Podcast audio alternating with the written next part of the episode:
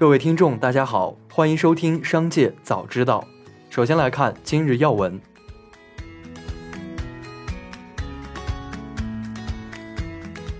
有媒体报道称，国产新冠口服药阿兹夫定片已在北京部分药店正式线上开售。对此，真实生物相关人士透露，已经第一时间就相关情况与相关药店作出沟通，将立即做下架处理。据悉，阿兹夫定是治疗新型冠状病毒肺炎的处方药。需要在医生的指导下使用，而国内新冠感染患者仍旧按照乙类疾病甲类管理集中收治，无症状及轻症感染者收治在方舱医院，普通型以上感染者则由定点医院收治。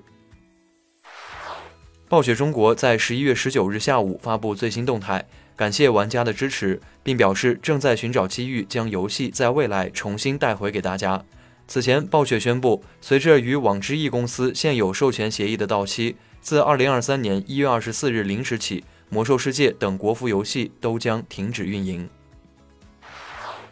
下面来关注企业动态。对于最后通牒之后推特员工的大量离职，马斯克最新表示，他不担心员工成群结队的离开公司，因为公司保留了最优秀的员工。值得一提的是，安西把推特这一话题登上了推特热搜。美国加州一名法官判处血液检测公司创始人伊丽莎白·霍姆斯十一年零三个月的监禁，罪名是利用公司欺诈投资者。在听证会上，他哭着说被自己的失败摧毁了。如果有机会，他会做很多不同的事情。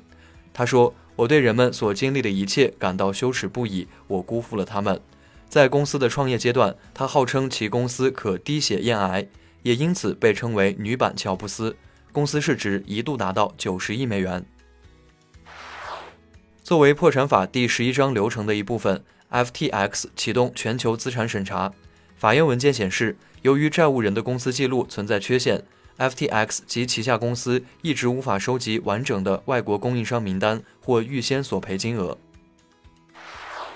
针对薇诺娜高保湿面霜存在气味差异影响使用体验感问题，贝泰妮回应表示。针对少量批次中部分产品出现气味异常的情况，经过对产品进行自检及第三方权威机构的质检结果显示，产品配方及生产工艺流程符合国家化妆品相关质量标准要求，无质量问题。公司已针对气味差异展开溯源。由于产品包含较多天然活性成分，部分活性物原料批次味道存在一定差异，公司因产品气味差异带来的不愉快体验致歉，并就相关产品免费退换。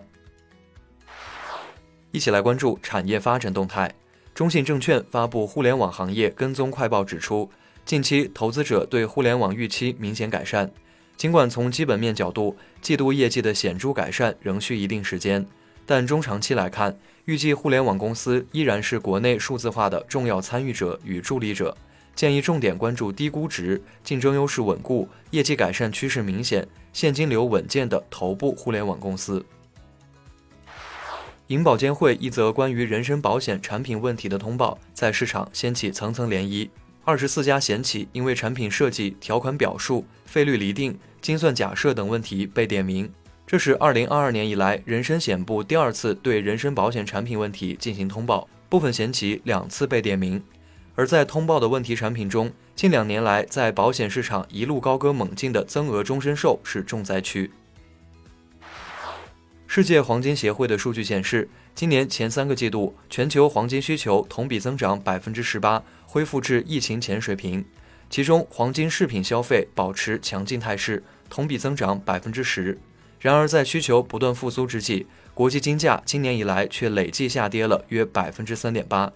市场人士指出，全球主要经济体大幅加息遏制通胀，推高利率水平，叠加美元大幅走强，抑制了黄金投资，令国际金价不断承压。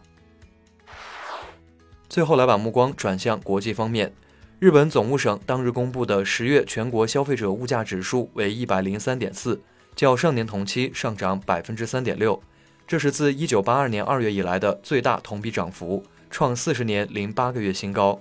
日本物价指数已连续十四个月上涨，涨幅甚至超过了过去受消费税增税时的影响，印证了家庭经济负担沉重的感受。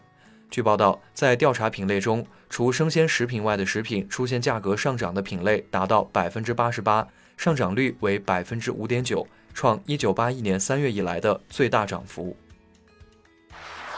瑞典检方表示，调查人员在北溪天然气管道受损部分的现场发现爆炸物痕迹，这证实管道遭到蓄意破坏。